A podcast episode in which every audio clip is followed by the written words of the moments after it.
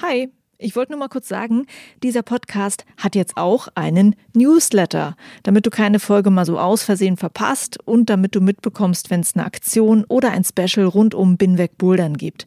Den Newsletter, den findest du auf meiner Steady-Seite, das ist steadyhq.com slash binwegbouldern und natürlich auch auf binwegbouldern.de. Das war's, viel Spaß mit dieser Folge. Es ist unglaublich, was die Kinder drauf haben, wenn man sie lässt. Die haben so einen natürlichen Bewegungsdrang und sie tun sich ja beim Erlernen von Neuem wahnsinnig leicht. Dieses vielseitige Bewegungsrepertoire, was sie haben, muss man im Prinzip nur fördern, indem man halt die verschiedenen Sachen mit ihnen macht. Ich kenne nur sehr wenig Routenbauer, die das wirklich gut können. Nur die besten Routenschrauber können für Kinder gute Boulder schrauben und können vor allen Dingen im Mixbereich für Erwachsene und Kinder gute Boulder schrauben, dass es für beide funktioniert. Hi und willkommen zur Folge 141 von Binweg Bouldern. Ich bin Juliane Fritz und mein Gast ist Markus Grünebach, einer der Inhaber der Boulderwelten. Mit ihm rede ich über die Kinder- und Familienkonzepte in den Boulderwelten weil wie schon in der letzten Folge angekündigt, möchte ich dazu ein paar Hallenbetreiber fragen, wie diese Konzepte aussehen. Denn Kinder können manchmal ein Stressfaktor in Boulderhallen sein. Es entstehen gefährliche Situationen, wenn Kinder unachtsam durch die Boulderhalle rennen und der Frust bei den Kunden ist da oft sehr groß. Aber in manchen Hallen gibt es weniger Frust und ihr habt mir zum Beispiel bei Instagram gesagt, dass ihr findet, dass die Boulderwelten da einen ziemlich guten Job machen. Also habe ich Markus Grünebach angeschrieben und mich mit ihm unterhalten. By the way, ich war mit meinem Kind auch schon in der neuen Boulderwelt München Ost und ich fand es dort auch ziemlich schön und passend, mit Kleinkind unterwegs zu sein. Markus erzählt in dieser Folge, worauf Sie bei Ihren Boulderhallen achten für Kinder, was den Wandbau angeht, den Routenbau und er sagt auch, dass das Personal eine sehr große Rolle spielt. Es gibt eigens von den Boulderwelten ausgebildete Kids-Trainer, es gibt auch Kundenbetreuer in den Hallen, die ein Auge darauf haben, dass sich alle an die Regeln halten. Dazu also mehr im Interview. Und noch ein Hinweis: Markus sagt an einer Stelle, dass die Boulderwelten im nächsten Jahr eine neue Halle in Hamburg eröffnen. Das Interview, das erscheint ja jetzt im Jahr 2024. Aufgenommen haben wir es aber im Dezember 2023. Also Markus meint damit, dass die Halle in Hamburg 2024 eröffnet. Nur, dass da keine Verwirrungen aufkommen. Na dann, starten wir in die Folge. Die Boulderwelten standen als wichtige Akteure am Anfang der Boulderhallenentwicklung und sie gehören zu den Hallen, die auch immer Platz für Kinder und Familien einräumen. Sie setzen auf ein Konzept, mit dem möglichst viele Zielgruppen einbezogen werden und auch Kleinkinder gehören dazu, bis zu sportlich ambitionierten Kindern, Familien, die just for fun kommen, um ihren Kids eine runde Bewegung zu bieten oder auch Familien, wo auch die Eltern mitbouldern. Sie bieten auch verschiedene Kurse für verschiedene Zielgruppen, setzen auf Öffentlichkeitsarbeit um die Boulderhalle und das Bouldern wirklich allen zu erklären und noch vieles mehr. Und über all diese Dinge können wir mal zusammen reden mit Markus Grünebach, einem der Inhaber der Boulderwelten. Hallo Markus. Hallo, vielen Dank. Ja, ich freue mich, dass du die Zeit hast, mal über dieses äh, spezielle Thema zu sprechen. Ähm, ich würde mit einer Sache einsteigen, über die wir beide schon mal geredet hatten. Wir hatten schon mal ein gemeinsames Interview und damals hattest du mir erzählt, was du selbst als Vater erlebt hast. Und zwar, dass Kinder noch bevor sie laufen können, anfangen zu klettern und dass sie versuchen, einfach auf alles Mögliche raufzuklettern. Gerne auch auf diverse Möbel, die dafür gar nicht geeignet sind. Und ich bin ja inzwischen auch Mama und ich kann das total bestätigen. Vor allem bin ich auch einfach beeindruckt davon, wie intuitiv mein Sohn Klettertechniken benutzt, die ich mir heute als Erwachsene ganz mühsam versuche anzulernen. Es ist der Wahnsinn. Äh, kennst du diese Gedanken auch? Ja, total. Ich muss sagen, ähm, man ist ja dann, wenn das Kind so drei, zwei, drei Jahre alt ist, immer nur am Wegräumen. Wo kommt es überall hoch? Mhm. Und äh, im Positiven natürlich gesehen, es ist unglaublich, was die Kinder drauf haben, wenn man sie lässt. Ähm, die haben so einen natürlichen Bewegungsdrang und sie tun sich ja beim Erlernen von Neuem wahnsinnig leicht. Und ähm, dieses vielseitige Bewegungsrepertoire, was sie haben, muss man im Prinzip nur fördern, indem man halt die verschiedenen Sachen mit ihnen macht und zulässt, vom Ballspielen, Schlittenfahren, Wandern, Berg runterlaufen, auch ganz wichtig, ja. Also mhm. man sieht ja immer, wenn Erwachsene dann so rumeiern beim Wandern und so, ja, die haben im Kindheit, haben die sowas nie gemacht, ja. Und äh, wenn ich mir vorstelle, wenn man als Kind im Berg runterläuft, dann sind die auch als Erwachsene natürlich viel, viel sicherer, ja. Ist das eine spezielle Sache? Das beobachte ich bei ihm auch. Sachen runterlaufen ist irgendwie ein Highlight. Verstehe ich gar nicht. Ja, vor allen Dingen, du stehst immer da und denkst dir, oh mein Gott, ja, ja ähm, jetzt nicht hinfallen. Ja. Aber genau das ist es natürlich auch, ja. Also die Kinder fallen ja relativ selten hin und irgendwann haut es auch hin. Meistens passiert da aber nicht viel, ja.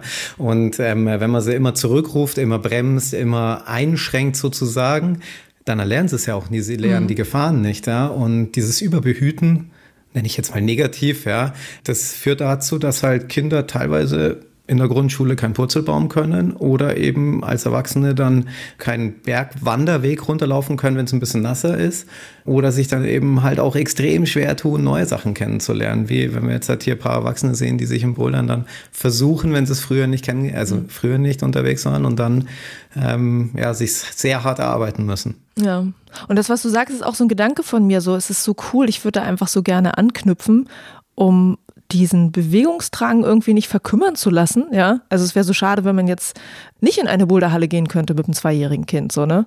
Weil er genau das gerade macht, was man in einer Boulderhalle machen könnte. Und ich habe einfach so Bock, diesen Bewegungsdrang mit ihm auszuleben. Tatsächlich ist es aber da, wo ich wohne, gerade wahnsinnig schwierig, weil äh, zum Beispiel die Halle, in der ich normalerweise bouldere, da kann ein zweijähriges Kind noch gar nicht rein.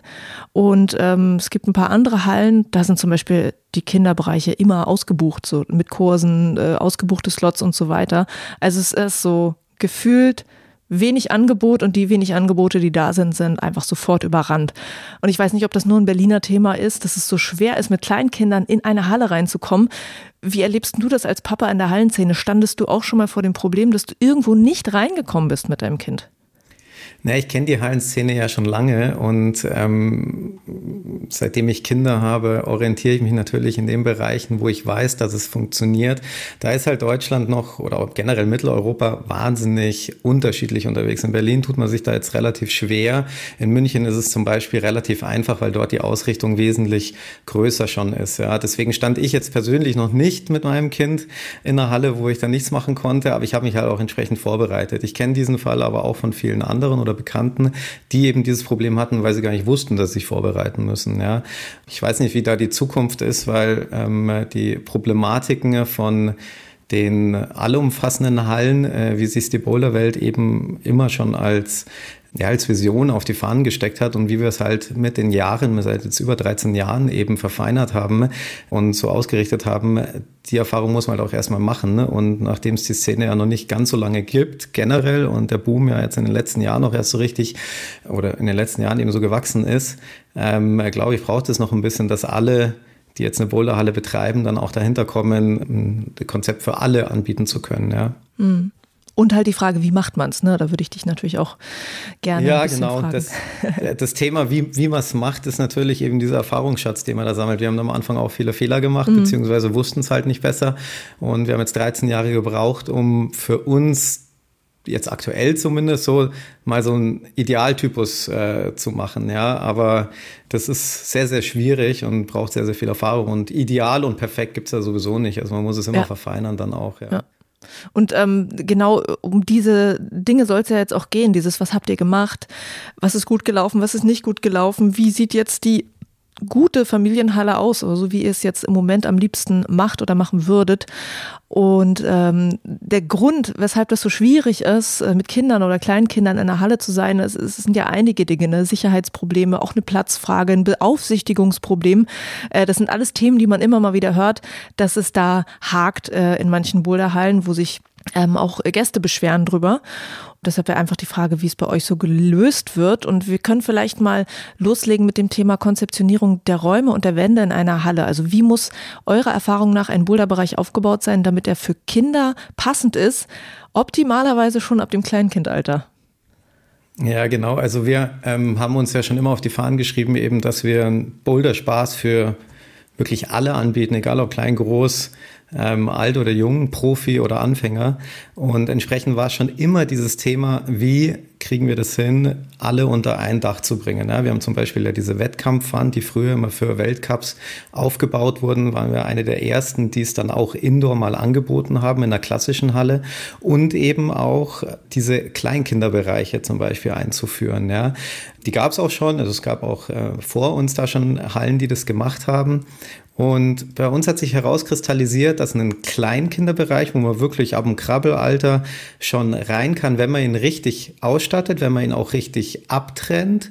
Mit der Ausstattung meine ich, da ist eine Rutsche dabei, da sind Tunnel, Stangen zum Rumrutschen, also wo wirklich möglichst viel Bewegung und Spaß dabei ist, nicht nur reines Bouldern, aber eben natürlich auch kindgerechte ähm, Boulder und Optik vor allen Dingen. Wir haben dann so Themenwelten, wie in der Boulderwelt München Ost zum Beispiel die Unterwasserwelt, ja, haben wir so angemalt. Und wenn man diesen Raum dann auch noch mit einem Sitzbereich, wo man sich noch zusätzlich aufhalten kann, äh, wo man seine Sachen ablegen kann, schafft, dann ist es ein Bereich, wo man eben äh, ohne große Problematik, also ohne Schnittstelle in den anderen Rest der, der Halle Kleinkinder äh, oder Familien eben sehr gut unterbringen kann. Die richten sich aber natürlich in erster Linie wirklich an Kleinkinder und irgendwann wachsen die Kinder dort raus. Jetzt haben wir natürlich auch viele Kinder, die im Alter sechs bis jugendlich sind, die aber eben noch nicht in den normalen Erwachsenenbereich rein können, beziehungsweise wenn sie noch nicht die Erfahrung haben beim Bouldern. Und hier hat sich bei uns ein Mixbereich rauskristallisiert, der im gewissen Bereich der Halle ist, wo eben Erwachsene und Kinder und Jugendliche auf ihre Kosten kommen sollen. Und wir versuchen in diesem Mixbereich sowohl Kinder als auch Erwachsenen-Boulder zu schrauben, beziehungsweise Boulder, die für beide funktionieren. Große Challenge. Ja. Mhm. Aber der Rest ähm, ist sensibilisiert. Man weiß, hier läuft mal ein Kind rum, das nicht so viel Ahnung hat und so weiter. Und dadurch, dass wir dann einen zusätzlichen Bereich noch haben, wo keine Kinder rein dürfen oder nur Kinder, die einen Boulderführerschein haben, können sich die Erwachsenen und die Kinder dann auch trennen. Also wenn ich dann nicht will, dass ein Kind äh, unter mir durchläuft, dann kann ich in einen anderen Bereich gehen. Und durch diese Differenzierung kriegt man eine Halle hin, die möglichst allen Zielgruppen gerecht wird und wo eben auch die Steuerung von Anfang an mit eingeplant war. Das haben wir in der ersten Halle nicht gemacht. Da hatten wir eine Kleinkinderwelt drin, da hatten wir eine große Halle und wir hatten jedes Chaos, was man so in allen Hallen auch so mitbekommt. Mhm. Aber wenn man es in der Konzeptionierung gleich mit ähm, berücksichtigt, und das ist der Lerneffekt gewesen der letzten Jahre auch, dann funktioniert es wesentlich besser. Weil ähm, die Hauptprobleme mit, äh, dass Kinder durch die Halle laufen, Erwachsene auf Kinder fliegen und so weiter, das ähm, ist damit schon großteils eben vorgebeugt. Mhm. Kannst du noch mal auf die beiden Bereiche eingehen? Also zum Beispiel der Kleinkindbereich. Du hast gesagt, okay, da braucht es dann auch eine Rutsche äh, und einen Krabbeltunnel. Habt ihr eine Besonderheit bei den Wänden? Also ähm, was sind das für Neigungen? Wie hoch sind die und so weiter und so fort? Also worauf achtet ihr da?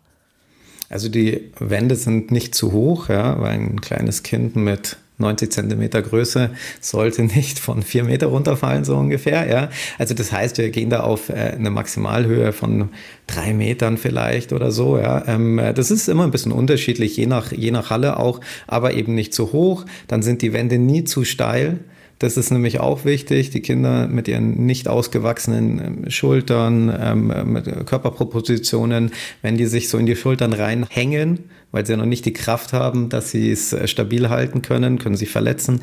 Äh, ganz viele Aspekte spielen damit rein und dieser Spielfaktor und dieses Themenwelt dadurch, dieses kindgerecht ist halt super wichtig, weil die Kinder sollen ja Spaß haben.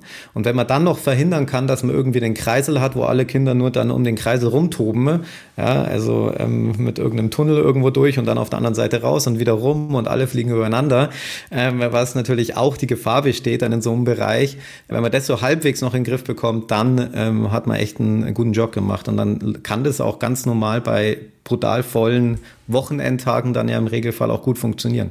Mhm. Also ihr habt im Kopf schon so, okay, wenn ein Kind hier reinkommt, wo würde das potenziell gerne langrennen wollen und sieht vielleicht nicht, dass da von oben oder von der Seite oder wo jemand kommt, ja. Genau, du kannst es von den Kindern nicht erwarten. Du kannst es ja im Übrigen von Erwachsenen, die neu in die Halle kommen, auch im ersten Schritt nicht erwarten. Mhm. Ja, ja, also das ist nicht nur bei Kindern so. Kleiner Interview-Break. Ab und zu werde ich ja gefragt, wie ich eigentlich meine Podcast-Arbeit finanziere. Eine sehr gute Frage. Und hier kommt die Antwort. Ich habe Hilfe von vielen Hörerinnen und Hörern, die meine Arbeit bei Steady supporten. Steady ist eine Plattform, über die du mich finanziell unterstützen kannst mit einem monatlichen Betrag deiner Wahl. Zum Beispiel mit drei Euro. Ich freue mich über alle, die dort mit dabei sind, über alle, die dort schon dabei waren und über die, die Lust haben, neu dazuzukommen. Schau es dir mal an. Der Link zu Steady ist in den Shownotes zu dieser Folge oder auf binwegbouldern.de oder du gehst direkt auf Steady und suchst dort nach Binwegbouldern. Lieben Dank euch und weiter geht's mit dem Interview. Ähm, und der Mixed-Bereich, was sind da die Besonderheiten, die vielleicht anders sind als jetzt der normale Erwachsenenbereich, vom Aufbau her, ähm, Wandform her oder so? Das ist im Prinzip ein ebenbürtiger Boulderbereich. Aber worauf geachtet wird, ist, dass ähm, die Boulder für Kinder auch funktionieren. Und das ist der wesentliche Faktor. Ja? Also wir haben dann so extra Aufkleber noch auf unseren Startschildern, wo so eine Hand drauf ist für die Kinder eben. Ja? Und ähm, damit weiß das Kind, wenn es dahin geht, völlig egal von der Schwierigkeit. Das kann ein super schwerer Boulder sein, es kann ein super einfacher Boulder sein. Aber es weiß das Kind, ah ja, da habe ich jetzt zumindest kein Längenproblem oder sollte ich nicht haben. Ja, und äh, das ist im Prinzip die Besonderheit und natürlich eine Sensibilisierung für alle, die in diesem Mixbereich sind, indem wir Aufkleber und Informationen überall haben, ähm, dass man hier aufpassen muss, ja. Ja. Und du hast vorhin schon diese Trial and Error Geschichten angesprochen, dass ihr äh, anfangs noch nicht genau wusstet, wie baut man es richtig auf, erstmal ausprobiert habt. Kannst du ein paar Sachen nennen, ähm, wo du sagst, wir würden es nicht nochmal so machen wie in Halle 1 oder 2? Ja, in unserer allerersten Halle in der Bowlerwelt München Ost 1 sozusagen. Ähm, wir sind ja inzwischen umgezogen dort. Ja. Und in der alten Halle haben wir den Kleinkinderbereich weil es nicht anders ging, auch damals, weil es räumlich so äh, äh, geklappt hat, auf die Gegenseite zum Café und zum Eingangsbereich gemacht. Das heißt, alle Kinder mussten erstmal durch die komplette Halle rennen. Ja. Das hat dazu geführt, dass die natürlich auf den Matten rumgesprungen sind und das ziemlich großes Chaos dann war. Ja. Sowas würden wir zum Beispiel nicht mehr machen. Wir würden es anders steuern, dass wir die ähm, Bereiche sinnvoller ähm, hinbekommen. Wir haben jetzt zum Beispiel in der neuen Bowlerwelt in Hamburg, die wir nächstes Jahr aufmachen werden, ist es jetzt so geplant, dass man aus dem Eingangsbereich direkt in den Kleinkinderbereich auch kommt. Der Mixbereich ist nicht weit weg. Also das ist alles räumlich auch relativ eng zusammen und da müssen die Kinder nicht durch die ganze Halle rennen. Denn wenn sie dann durch die ganze Halle rennen und es mega voll ist, dann muss man sich halt immer überlegen, wie kriegt man das dann in den Griff. Wir haben das hinbekommen, so einigermaßen dann mit äh, Kundenbetreuern, die durch die Halle gelaufen sind und aufgepasst haben.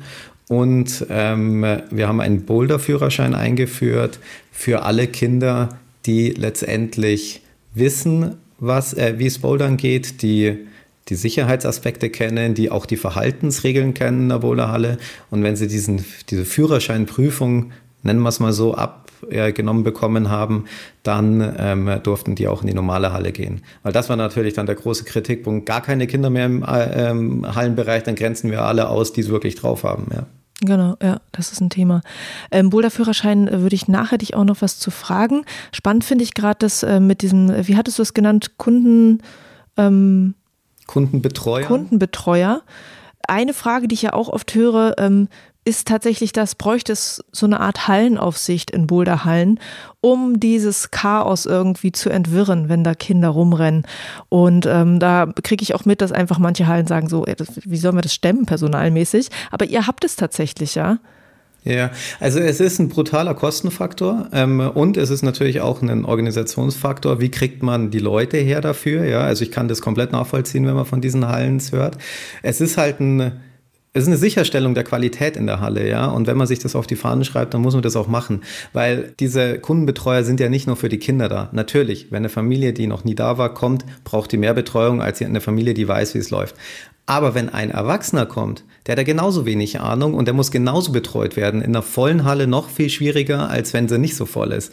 Und wenn ich dann am Wochenende, ähm, viele Ausflügler sind da, viele Neukunden sind da, wenn die dann ähm, die Erwachsenen auch hochkommen und die Flaschen, äh, Glasflasche auf der Matte liegen haben und du fliegst drauf, das ist mal richtig bescheiden, ja. Deswegen sind die Kundenbetreuer sowohl für Familien, Kinder da, als auch natürlich für die Erwachsenen. Also für alle Neukunden, die in der Halle eben ähm, ja, Bedarf haben, dann auch mhm. noch geschult zu bekommen. Meistens ist es nicht so ein Problem, wenn eine Halle nicht so voll ist, wenn ähm, unter der Woche sehr, sehr viele Stammkunden da sind, die regelmäßig gehen, die wissen, wie es läuft. Aber gerade wenn man relativ viele Ausflügler hat oder dann viele Neukunden da sind, die nicht so viel Ahnung haben, dann sollte man diesen Service auf jeden Fall gewährleisten, weil ansonsten hast du völliges Chaos in der Halle. Und dann sind alle negativen Stimmen, die man immer so hört, da voll dabei dabei. Ja. ja. Und äh, wie ist das? Wie viele Kundenbetreuer gibt es zum Beispiel an so einem vollen Tag?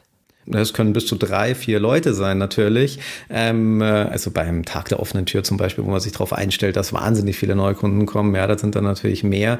Im Betrieb muss man sich natürlich die Frage stellen, ist es dann noch effizient ähm, versus Ergebnis, ja? Und wenn ich dann ein bis zwei Kundenbetreuer habe, das muss ich auch erstmal äh, bewerkstelligen, dass ich die zum einen herbekomme, diese Mitarbeiter, die entsprechend schule und dann mir das natürlich auch leisten kann, ja. Ja. Sind das aber Leute, die auch so Springer sind, die dann vielleicht auch Tresenarbeit ähm, machen oder wie ist das? Oh, gibt viele Konzepte, wie man das hinbekommt, aber für eine Tresenausbildung braucht man natürlich noch mehr Ausbildung. Ja? Also Kundenbetreuer ist eh schon eine Ausbildung an sich. Ja, das ist dann die Frage, wie viel will ich machen, ähm, wenn ich eigentlich nur einen Bereich betreue. Ja? Wenn die Halle wirklich voll ist, brauchst du eh Vollbesetzung überall. Dann ja. brauchst du da keinen Springer. Wenn sie leer ist oder leerer ist, dann ähm, kann man sich so Springerkonzepte überlegen. Ja. Mhm. Und wie ist es? Also ich gehe mal wieder auf die Sachen zurück, die ich so aus der Szene höre, dass es da äh, Leute gibt, die dann versuchen auch mal Eltern anzusprechen. Also das Szenario, ich glaube, da äh, spreche ich jetzt was an, was viele schon gemerkt haben, dieses Eltern, die nicht bouldern, kommen mit ihrem Kind in die Halle, geben Kind in Anführungsstrichen im Boulderbereich ab und gehen Kaffee trinken. So, leider passiert yeah. es wohl. Ähm, und dann höre ich einfach von Menschen, wenn man dann diese Eltern darauf anspricht, haben die nicht besonders gute Laune, wenn sie das hören. Es kommt nicht besonders gut an, darauf angesprochen zu werden. Wie machen das eure Kundenbetreuer, um es kommunikativ gut rüberzubringen? Ja, ich bin jetzt selber nicht der perfekte Kommunikator in dem Bereich, aber ähm, die Ausbildung, deswegen habe ich gesagt, die brauchen einen entsprechenden Workshop auch, wo sie das auch lernen. Grundsätzlich gilt es ja, die Leute so abzuholen, dass man ihnen klar macht, hier habt ihr Spaß und hier habt ihr keinen Spaß, ja. Und ähm, dann sagt niemand was dagegen und dann ist das auch nicht pumpig oder sowas, ja.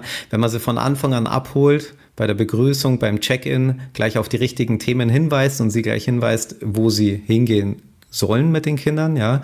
Und dann ähm, man dort auf die entsprechenden, wir haben dann zum Beispiel so Comics an der Wand, ja, so riesen Comics, wo unsere Verhaltensregeln aufgeführt sind. Wenn man sagt, schaut euch die mal bitte an, der Kundenbetreuer weist nochmal drauf hin, die haben alle das Verständnis, wenn sie verstehen, wieso das Thema ist, ja. Und das geht nur über Kommunikation.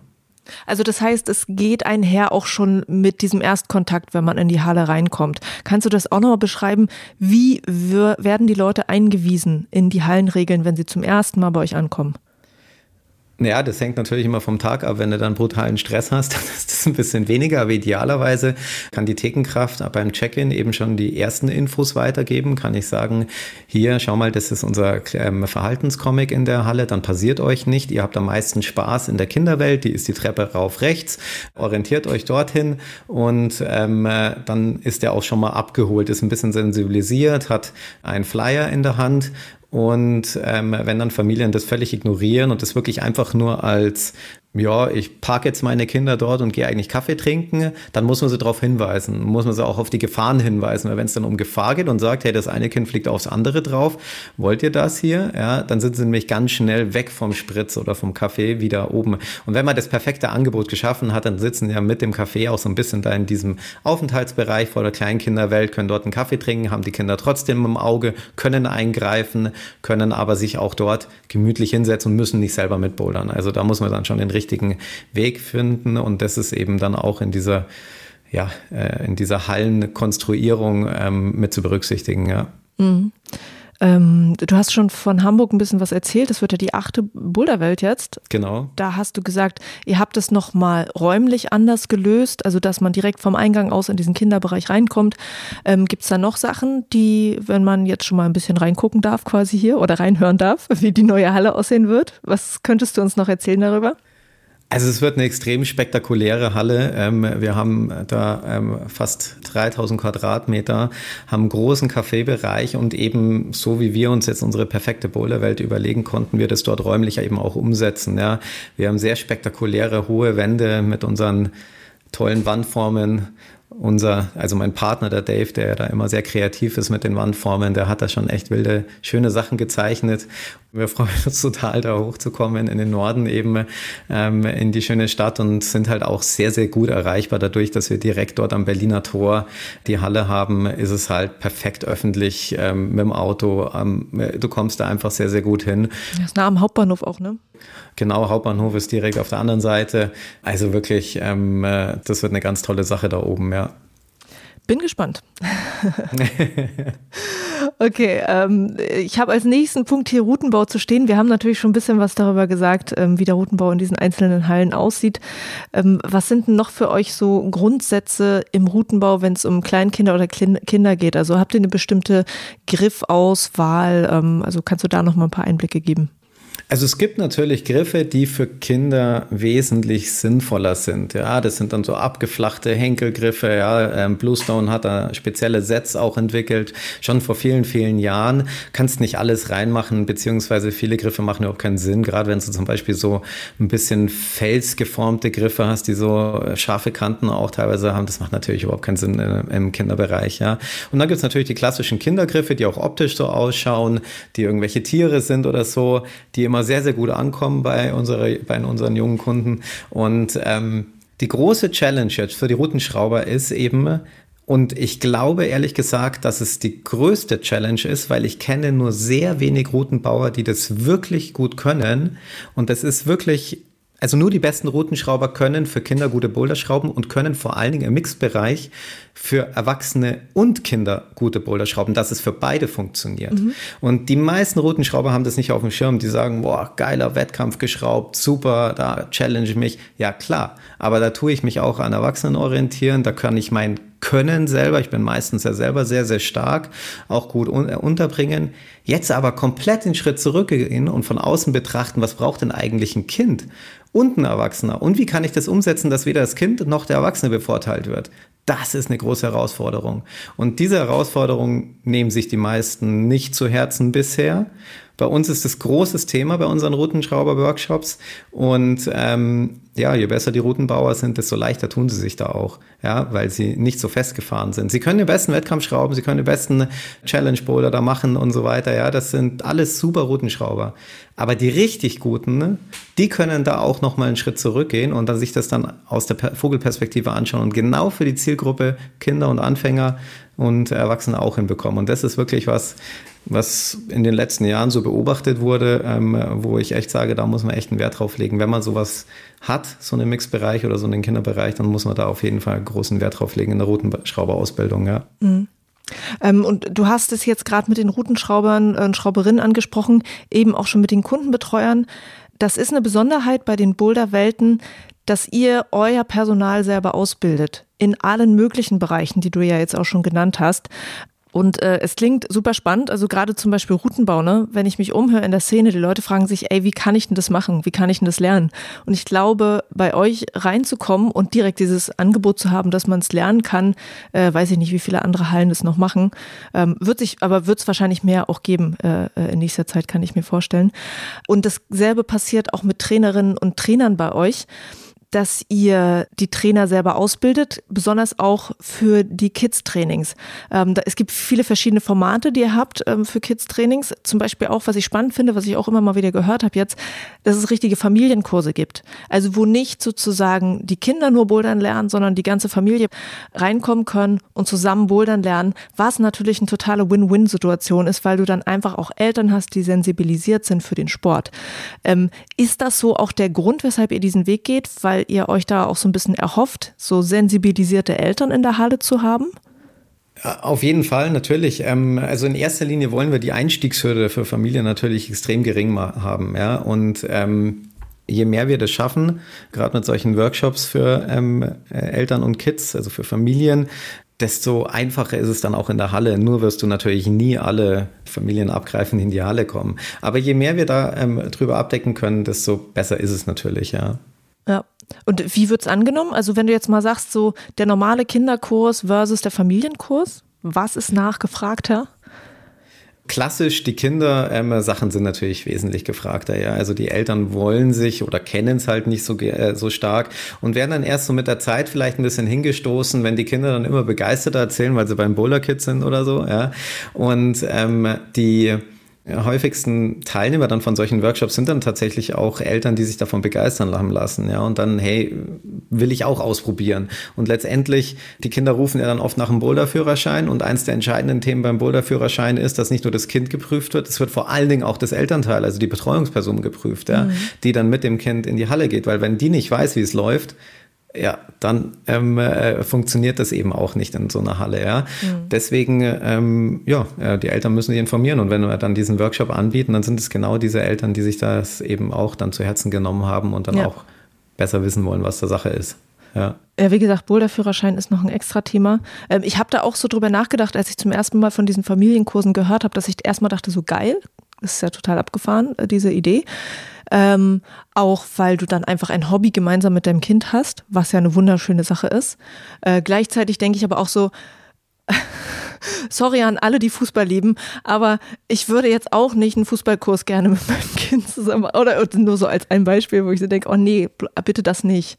Ähm, aber es ist eine schöne Sache, mit einem Kind zusammen auch diesen Sport zu machen, einfach zusammen diese Begeisterung zu haben. Und das mit den äh, Trainern, Trainerinnen, ähm, wie läuft es ab? Also, dass ihr die wirklich selber ausbildet und vor allem, was ist das Spezielle aus deiner Sicht, was jemand braucht und wissen muss, um ein guter Trainer für Kinder zu sein? Also, was lernen die denn in eurer Ausbildung da? Ja, der entscheidende Faktor für uns war, dass es für Boulderhallen keine Ausbildungen gab, ja. Und ähm, dann haben wir angefangen zu entwickeln. Und dann wurde es natürlich immer komplexer. Wenn du einmal anfängst, dann hörst du nicht auf. Und dann brauchst du eine eigene Schulung für diesen Kurs. Dann brauchst du eine eigene Schulung für diese Fähigkeiten. Und so haben sich dann eben auch Workshops und Ausbildungselemente zur Kinderbetreuung, zur Kinderausbildung eben herauskristallisiert, weil ein Kindergeburtstag zu leiten oder die Boulder Kids zu leiten, ist einfach ein großer Unterschied auch zu einem Level-Workshop bei uns zum Beispiel, also für Erwachsene, wenn viel mehr auf Kletterfähigkeiten eingegangen wird und das Pädagogische nicht so wichtig ist. Und gerade im Umgang mit Kindern ist ja das Thema ähm, Verhaltensregeln, wie gehe ich mit Kindern um, die, dieser pädagogische Aspekt wesentlich wichtiger als der reine Grundkenntnisse, Klettertechniken-Effekt. Ähm, ja. Auch wie kann ich ein Kind angehen, wenn ich es gleich irgendwo am Campusboard hinhänge, sollte ich vielleicht nicht machen mit Kindern. Ja. Ein bisschen Hintergrundinfos, wie so ein Kind aufgebaut, Wachstumsfugen-Thematik in den Fingern zum Beispiel. Ja. Ähm, dürfen ihre Finger nicht aufstellen und sowas. Das sind alles solche Sachen, die lernt man in diesen Workshops. Auch ähm, ähm, Präventionsthemen oder sexuelle Präventionsthemen, Sensibilisierung dafür natürlich, ja, ist ein ganz wichtiges Thema ja leider in der heutigen Zeit. Also wie äh, die Trainer sich gegenüber den Kindern verhalten oder ähm, was, was diese sexuelle Prävention? Genau, genau, also wie sich die ähm, äh, Trainer verhalten dürfen. Ähm, wie differenziere ich jetzt zwischen wirklicher Bedrängung von dem Kind und ich spotte einfach nur. Ja, also das ist, das ist sehr, sehr schwer und da gibt es einen eigenen Workshop nur für dieses Thema, ja. Mhm. Okay, ja, verstehe. Ähm, und auch, dass natürlich der pädagogische Aspekt da noch viel mehr mit reinkommt als bei Erwachsenen, die wahrscheinlich auch erstmal eine totale Eigenmotivation mitbringen. Und bei Kindern kann es natürlich sein, dass sie nach zehn Minuten erstmal so ein bisschen äh, abgelenkt sind und man vielleicht da wieder ein bisschen mehr drauf eingehen muss, äh, um die wieder zurückzuholen. Es würde ich aber widersprechen. Die Eigenmotivation bei Erwachsenen ist ja oft ein bisschen geringer, muss man da ganz, äh, ganz klar sagen. Ja, sie haben zwar die Entscheidung getroffen, sie gehen in eine Halle, aber meistens ja dann irgendwie auch jemanden anderen zuliebe. Ja, ich schaue es mir mal mit an. Die Begeisterung kommt dann in der Halle natürlich und sie kommen dann auch ein zweites Mal. Das ist äh, der entscheidende Faktor. Die Kinder haben ja erstmal eine Grund, also die haben ja das Grundbedürfnis, sich zu bewegen und was Neues kennenzulernen. Ja. Und äh, klar kann es sein, wenn ich es jetzt nicht richtig angehe und das Kind nicht motiviere, dass es dann erstmal rumhängt und schaut und oh, oder ich muss es erstmal abholen überhaupt, weil es erstmal vorsichtig und ein bisschen Angst hat, ja. Aber wenn ich es eben richtig mache, dann catche ich eigentlich jedes Kind. Das habe ich selten erlebt, dass zum Beispiel bei Kindergeburtstagen, wo das ja ganz großes Thema auch ist, ja, es sind zwölf wild zusammengewürfelte Kinder oder sechs wild zusammengewürfelte Kinder. Wie hole ich die ab, dass die wirklich alle Spaß haben? Und wir kennen sie ja auch aus unseren Kindergeburtstagen, die man so daheim macht, wo man dann Topfschlagen spielt oder Reise nach Jerusalem und so weiter, ja, ähm, das sind ja schon Spiele, die man gut anleiten muss, weil ansonsten weinen die Kinder, ja. Und genauso ist es natürlich beim Bouldern eben auch, ja, wenn ich da die Kinder habe, ich muss sie richtig steuern und ich muss sie richtig anpacken, damit da die richtige Motivation beim richtigen Kind auch landet. Mhm. Kannst du vielleicht auch mal kurz einen Einblick geben, wie man in so eine Position kommt? Also falls jetzt irgendjemand zuhört, ja, und sagt, ey cool, ich würde gerne mal an den Boulderwelten als Kids-Trainer auch äh, arbeiten oder als Trainerin. Gibt es da dann Stellenausschreibungen ähm, bei euch, wo man dann auch direkt in diese, diese Ausbildung mit reinkommt? Äh, und macht man zuerst die Ausbildung und fängt dann an zu arbeiten oder geht das schon parallel? Wie ist denn das? Genau, also wir haben ja dauerhaft ähm, brauchen wir neue Trainer und ähm, die Ausschreibungen sind auch in fast jeder Halle dauerhaft draußen, muss man sagen. Ja, also wir sind immer, also wir brauchen neues Personal und ähm, freuen uns über jede Bewerbung, die wir bekommen. ganz speziell jetzt bei diesen Kindertrainerinnen ähm, muss man sich überlegen, will ich mit Kindern zusammenarbeiten? Macht es mir Spaß, mit Kindern zusammenzuarbeiten?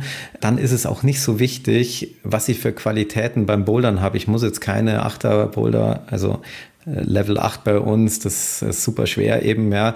Ähm, das muss ich nicht können, ja. Ich muss Spaß bei der Sache haben, ich muss mit Kindern umgehen äh, können und ich muss halt dann in den äh, leichteren Bereichen auch mal was vorklettern können oder einen Tipp geben können, wie jetzt das Kind ähm, da hochkommt. Wenn ich mir vorstelle, das würde mir Spaß machen, da habe ich Motivation dann soll man sich bewerben, weil dann kriegt man die entsprechende Ausbildung bei uns und ähm, das läuft weitestgehend vorher ab, dass man die Ausbildung hat, manchmal auch ein bisschen parallel, aber man hospitiert dann zum Beispiel auch bei erfahrenen Trainern mal in einer Stunde oder mehreren Stunden dann sogar. Das bedeutet, man wird nicht einfach so drauf losgelassen, also man kriegt auf jeden Fall zuerst die notwendige ähm, Ausbildung, um das dann machen zu können. Ja. Mhm. Was sind das für Leute, die das ähm, machten? Sind das dann vielleicht so Sportstudentinnen, Studenten? Studenten oder irgendwie Leute, die schon eine Nähe dazu haben äh, zu dem Thema? Boah, völlig quer, äh, querbeet durch. Natürlich viele Studenten, äh, viele, die äh, sich einen Nebenjob suchen, aber auch ähm, Erwachsene, die das nebenbei noch machen wollen, weil es ihnen einfach brutal Spaß macht. Ja. Ich kann da echt kein, kein Cluster feststellen. Ja. Also das ist wirklich ähm, querbeet durch. Aber natürlich der Peak bei Studenten, die halt einen Nebenjob suchen für das mhm. Studium, ja. Also es ist eher ein Nebenjob-Ding als jetzt eine Vollzeitstelle. Es gibt tatsächlich auch Vollzeitstellen, das ist eher weniger, aber es gibt welche, die brennen so dafür und die finden es auch überhaupt nicht schlimm, irgendwie acht Stunden am Wochenende Kindergeburtstag zu machen, ja, sondern die, die gehen darin völlig auf, ja. Und das ist natürlich Jackpot, ja. Also das ist total schön, wenn man dann so jemanden hat, der das so lebt und so toll mit den Kindern dann oder ihn das so motiviert auch, mit den Kindern das zu machen und die Nebenstressfaktoren wie Lautstärke und was weiß ich und Kinder können auch mal anstrengend sein und sowas für sie in positive Energie umwandeln. Und das ist natürlich mhm. Wahnsinn. Ja. Dann kommen wir mal auf den Boulder-Führerschein zu sprechen, den du schon immer mal erwähnt hast hier. Also ab einem bestimmten Alter können äh, Kinder einen Kurs machen, einen Schein machen, um auch in den Erwachsenenbereich gehen zu dürfen. Kannst du das mal umreißen? Ab welchem Alter ist das möglich? Was müssen die denn genau machen, um diesen Schein zu bekommen? Genau, also in erster Linie geht es um Kinder, die Bouldern als Sportart verstehen, tatsächlich für sich. Also jetzt hat es kennengelernt haben über Spiel und Spaß und jetzt hat sich da wirklich verbessern wollen und Bouldern gehen wollen, ja. Häufig natürlich Kinder von Erwachsenen, die das auch als Sportart verwenden äh, oder machen eben, ja. Und in erster Linie müssen die Kinder die Sicherheitsaspekte und Verhaltensregeln kennen, aber eben nicht nur die Kinder, sondern auch die Erwachsenen. Das heißt, ein Boulderführerschein läuft so ab, da melde ich mich an, eine Betreuungsperson und ähm, das Kind und dann komme ich zu zweit und werde in diesen Sachen geprüft. Die Kinder haben da meistens überhaupt kein Problem damit. Die wissen genau, wie es läuft, wenn die paar Mal bei uns waren. Ja? Aber die Erwachsenen sind häufig das Problem. Die machen sich nicht die meisten Gedanken. Und wenn die das nicht machen, ne, zum einen ist es ihnen wahnsinnig peinlich ihren Kindern gegenüber, wenn sie dann die Prüfung nicht bestehen. Das ist natürlich doof, aber dann wissen sie auch, was Sache ist. Ja? Wenn sie sich dann genug vorbereiten, ist natürlich auch für jeden Erwachsenen überhaupt kein Problem. Aber nur wenn wirklich beide auch das drauf haben, dann dürfen sie in die Halle gehen. Weil letztendlich was passiert, wenn ein Erwachsener das Kind dann komplett frei lässt. Ja, ein Kind ist halt noch ein Kind und vielleicht rennt es dann doch mit seinem Fokus, den er gerade halt hat, doch unter jemanden durch und dann muss der Erwachsene aber auch dabei sein und sagen, hey komm, pass ein bisschen mehr auf, fokussiere dich ein bisschen wieder auf die Leute, die um dich herum sind und so weiter, ja. Und ähm, das muss einfach sein, das geht nicht anders, ja. Kinder sind einfach so. Wenn man das eben nicht mit berücksichtigt, dann äh, gibt es trotz Boulderführerschein Chaos. Ja. ja. Kannst du mal erklären, was die Eltern dann da genau lernen? Also ich stelle mir jetzt irgendwie natürlich auch vor, so sowas wie Spotten ist wahrscheinlich irgendwie auch ein Thema. Äh, oder erkennen, was auch gefährliche Situationen sein können. Ähm, was was gibt es da alles, was die lernen müssen? Ja, also es gibt ja so die klassischen Regeln, man darf nicht über die Matten rennen, man darf kein, ähm, keine Speisen, Getränke auf den Matten ähm, rumliegen lassen, dann natürlich nicht übereinander bouldern, ähm, spotten, wichtig, gerade im Umgang mit den Kindern eben auch, ja, aber wie mache ich es eben auch richtig? Und das sind alles so Sachen, so ein Mix aus, wie kann ich gewährleisten, dass für alle anderen das sicher ist, aber wie kann ich es auch gewährleisten, dass für mein Kind sicher ist, ja. Und dann haben die am Ende so einen Zettel, wo sie irgendwie die richtige Antwort ankreuzen müssen, oder? Nee, das ist eine Prüfung von einem Kundenbetreuer. Ja. Der macht es dann, der macht dann eben so eine Dreiviertelstunde Boulderführerscheinprüfung. Da geht man durch die Halle, fragt eben die Sachen ab, macht so wie eine praktische Prüfung im mhm. Prinzip ist es und beschäftigt sich eben auch mit diesem Comic von diesen Verhaltensregeln und fragt eben dann die, die Fragen, die dann richtig beantwortet werden müssen. Und das ist aber immer eine Gruppe. Also das ist jetzt nicht so eine Prüfungssituation mit, ja. ich setze mich da vor einen Lehrer und muss irgendwie hier, ohne zu spicken, ähm, irgendwelche Fragen beantworten. So ist es nicht, ja. Also es ist schon sehr kindgerecht muss man sagen. Ja. Mhm. Und kann man den Boulder-Führerschein auch wieder verlieren, wenn man sich dann doch nicht richtig verhält? Selbstverständlich kann man den verlieren. Das liegt aber so gut wie nie an den Kindern, sondern meistens an den Erwachsenen. Mhm. Eigenartig, würde ich mal sagen. nee, also das ist, das, also ich möchte jetzt nicht an den Erwachsenen rum äh, kritisieren, aber es ist nur häufig zu sehen, dass die Erwachsenen sich dessen nicht bewusst sind, was sie hier machen. Ja, und ähm, klar, einen Bowlerführerschein müssen sie erstmal abnehmen, aber das kriegen natürlich viele Schlaue auch hin, ohne sich wirklich damit zu beschäftigen. Ja, und wenn sie dann trotzdem das Kind nicht richtig betreuen in der Halle, ist halt saublöd. Ja, und ähm, ja, dann ist es ihnen offensichtlich nicht klar, was Sache ist. Es ja. passiert sehr selten zum Glück, ja, muss man ganz klar sagen. Aber wenn es wirklich im Extremfall ist, dann passiert es eben auch. Ja. ja. Ähm, ich habe äh, mit einer Mama auch mal über dieses Thema Boulderführerschein mich ausgetauscht und sie meinte, bei ihr ist es so ein Thema, sie hat in ihrer Heimathalle den Boulderführerschein mit ihrem Kind und das äh, Kind kann auch super gut bouldern. Das Problem ist, ist, dass dieser Schein nicht hallenübergreifend ist. Also sie kann nicht einfach mit ihrem Sohn in eine andere Halle fahren und dort bouldern, weil da gilt das Ding natürlich dann wieder nicht. Und das frustet die natürlich irgendwie auch, weil der sagt natürlich, hä, wieso, ich kann es doch. Und die Halle sagt nein. Kennst du diese Problematik? Habt ihr da irgendeinen Umgang mit? Ich kenne die Problematik. Grundsätzlich muss man aber natürlich sagen, dadurch, dass wir viele Hallen haben und in unseren Hallen, also in den Boulderwelten, kannst du natürlich, wenn du einmal den Boulderführerschein erworben hast, dann kannst du in jeder Boulderwelt natürlich auch ähm, den nutzen. Ja. Was in ja in München schon mal drei Hallen sind. Ne? Was in München zum Beispiel drei Hallen sind und im bayerischen Raum dann schon gleich vier und dann ähm, gibt es ja eben noch die anderen Hallen in Frankfurt und Dortmund und in Zukunft auch in Hamburg. Und wenn man da mal zu Besuch ist, kann man den eben auch nutzen. Das Problem bei der Sache mit Kompletthallen übergreifend über ganz Deutschland oder Mitteleuropa ist halt das Thema, dass es keinen einheitlichen Standard gibt und viele Hallen das halt noch gar nicht haben. Und wie kann man jetzt diesen Standard gewährleisten? Und da gibt es vielleicht die eine oder andere Halle, wo wir wissen, dass da schon ein Austausch stattgefunden hat. Ähm, da wird sowas dann auch akzeptiert. Aber bei anderen Hallen ist das eben nicht der Fall und deswegen ist halt die Frage, beschäftigt man sich so stark mit diesem Thema? Das wäre eigentlich ein Thema für einen Verband, für einen Klever oder für einen DRV, bei den DRV-Hallen eben, wo man dann sagt, hey, ähm, die entwickeln da etwas, äh, das ist der Standard und wenn man diesen Standard erfüllt und den auch, der auch entsprechend in jeder Halle erfüllt wird, dann äh, kann man das übergreifend auch anbieten, ja. Mhm. Bisher gibt es das halt leider nicht und im Alltag ist es auch fast nicht möglich, sowas dann ähm, so idealistisch für alle zu machen. Ja, dafür wären ja dann so Verbände da, die das dann machen können. Ja. Ähm, aus Sicht der Hallenleitung, was würdest du sagen, wie aufwendig ist es, ein wirklich umfassendes Konzept für Kinder und Familien in einer Halle anzubieten? Was bedeutet das für euch und warum lohnt sich der Aufwand für euch als Halle oder als Hallen? Also wenn man es von Anfang an in der Hallenplanung konzeptionell mit abgebildet hat und gut überlegt hat, dann ist es später auch gut machbar, das zu betreuen. Es ist zwar mehr Aufwand, aber man kann das auf jeden Fall machen. Ja. Wenn ich jetzt eine Halle habe, die schon immer auf Zielgruppe guter Amateur bis Profi-Boulderer ähm, eben ausgerichtet ist, dann tut man sich extrem schwer, das nachträglich reinzumachen. Und dann hat man alle diese Probleme, die man immer so hört. Ja. Deswegen, wenn es in der Grundkonzeptionierung nicht abgebildet ist, dann sollten wir sich gut überlegen, ob man es zusätzlich macht. Ja. Man kann natürlich einen zusätzlichen Hallenbereich bauen oder machen, wo das dann besser geht. Aber in einer bestehenden Halle das nachträglich zu machen, ist wirklich mit sehr, sehr viel Aufwand und sehr viel Problemen auch verbunden.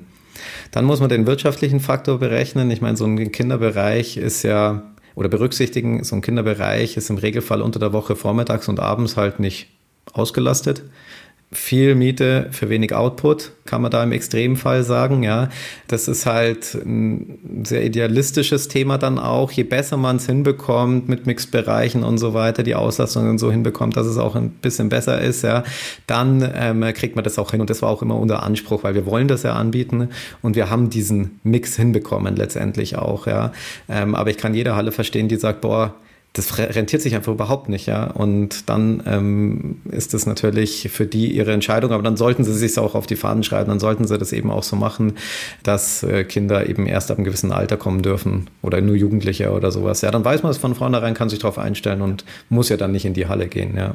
Genau. Äh, das, was du jetzt gerade sagst, ähm, dass ihr da dann einen Raum habt, der am Vormittag, äh, wenn die Kids in der Schule oder in der Kita sind, der dann nicht genutzt wird. Ich will da bloß mal kurz eine Sache einhaken, weil ich gerade auch viele äh, Gespräche zum Thema Inklusion im Klettersport und auch halt so im Hallenbereich führe, wo ich so Gedanken schon gehört habe von Leuten, dass man dieses Thema Inklusion oder und auch Therapieklettern teilweise auch ganz gut in Kinderbereichen ansiedeln kann weil teilweise inklusive Routen, ähm, also es, es, wird noch ein Podcast-Gespräch dazu geben, ähm, weil teilweise inklusive Routen auch ähm, gute Kinderrouten sein können. Und ich habe auch diesen Therapiebereich besucht jetzt in der einen Boulderhalle. Der ist sozusagen auch angeschlossen an den Kinderbereich, weil diese Therapiewand einfach so große, gute ergonomische Griffe sind. Da können auch Kinder dran klettern. Ja. Also das fand ich so einen spannenden Gedanken. Und im Therapiebereich hast du dann irgendwie tagsüber die Auslastung, dass der Therapeut quasi tagsüber seine Kunden da reinkriegt. Und ähm, nachmittags hast du dann halt die Kinder. So. Kann ich voll bestätigen. Also deine Aspekte, die du da sagst, ähm, äh, ist definitiv der Fall. Ja, also ich kenne mich auch mit ähm, präventiven oder rehabilitativen äh, Klettermaßnahmen recht gut aus und ähm, äh, das ist perfekt. Ja, also das wäre perfekt. Das Problem ist bei der ganzen Geschichte, wenn du das als Halle anbietest, brauchst du jemanden, brauchst du einen Therapeuten in-house im Prinzip oder Du gibst es an externe Therapeuten und die müssen dann immer mit ihren Gästen zu uns kommen. Das ist so die Schwierigkeit. Und einen Therapeut in-house zu haben, hat halt die Schwierigkeit, der muss entsprechend äh, qualifiziert sein, der muss anerkannt sein, der muss Krankenkassen anerkannt sein mit diesem ganzen Rattenschwanz. Und wenn der sozusagen eine Halle wechselt oder woanders hingeht oder einen anderen ähm, aufhört, dann ist halt komplett dieser Bereich wieder komplett weg. Das ist die Schwierigkeit, mit der wir uns seit Jahren in dem Thema auch beschäftigt hatten, dass wir das sinnvoll unterkriegen. Und wir hatten bei uns auch schon Physiotherapeuten zum Beispiel in Hallen drinnen, die ähm, ihre eigene kleine Praxis da drin hatten und die das dann genauso auch gemacht haben. Es ist halt immer eine Frage, geht's dann und hängt ist personengebunden, ist jemand so motiviert, dass er das bei uns auch dauerhaft machen will, ja. Ah, okay, das ist ein interessantes Problem, an das ich natürlich nicht gedacht habe. Hm, was mich jetzt am Ende noch persönlich sehr interessiert, ist die Frage, glaubst du, dass es Sinn machen würde, reine Familienhallen zu machen als Konzept? Eine reine Familienboulderhalle ist, glaube ich, wirtschaftlich nicht machbar, ähm, weil es einfach dazu zu sehr Ausflug, zu sehr Events, zu wenig Konstanz wäre, ja. Ähm, also um so eine Halle wirtschaftlich betreiben zu können. Aber eben Schwerpunkte kann man setzen. Und da glaube ich, ähm, wird es bei der Dichte an Boulderhallen, die ja jetzt halt immer mehr kommen, immer mehr auch Hallen geben, die dann speziellere oder nicht speziellere, aber sich auf ähm, bestimmte Zielgruppen deutlich stärker ausrichten, als es sonst machen würden. Und das, glaube ich, wird viel, viel mehr kommen. Auf jeden Fall. Okay, Markus, dann äh, bin ich gespannt, ähm, ob dann noch was kommt, vor allem auch bei mir um die Ecke vielleicht. genau, vielleicht machen wir ja 2025 dann in Berlin eine Bowlerwelt, ja. Jetzt haben es alle gehört. Und in Klammern, nein, die Pläne stehen dafür noch nicht, oder? Ja, genau, das wäre jetzt ein großes Gerücht. Ja. Ähm, okay, Markus, ich danke dir sehr äh, für das Interview, für die Einblicke in die Boulderwelten und wie Sie es machen mit den Kinder- und Familienbereichen. Ja, gerne. Hat mich sehr gefreut, mit dir mich mal wieder zu unterhalten. Das war mein Interview mit Markus Grünebach von den Boulderwelten zur Frage, wie gestaltet man gute Kinder- und Familienbereiche in Boulderhallen. Ich fand's spannend und aufschlussreich und vielleicht möchtest du noch mehr dazu wissen, dann scroll in deiner Podcast-App nochmal nach unten. Da gibt's noch eine Folge zu diesem Thema und zwar mit der Mandala Boulderhalle in Dresden. Lieben Dank fürs Zuhören. Bis zur nächsten Folge. Juliana mein Name und ich bin wegbouldern.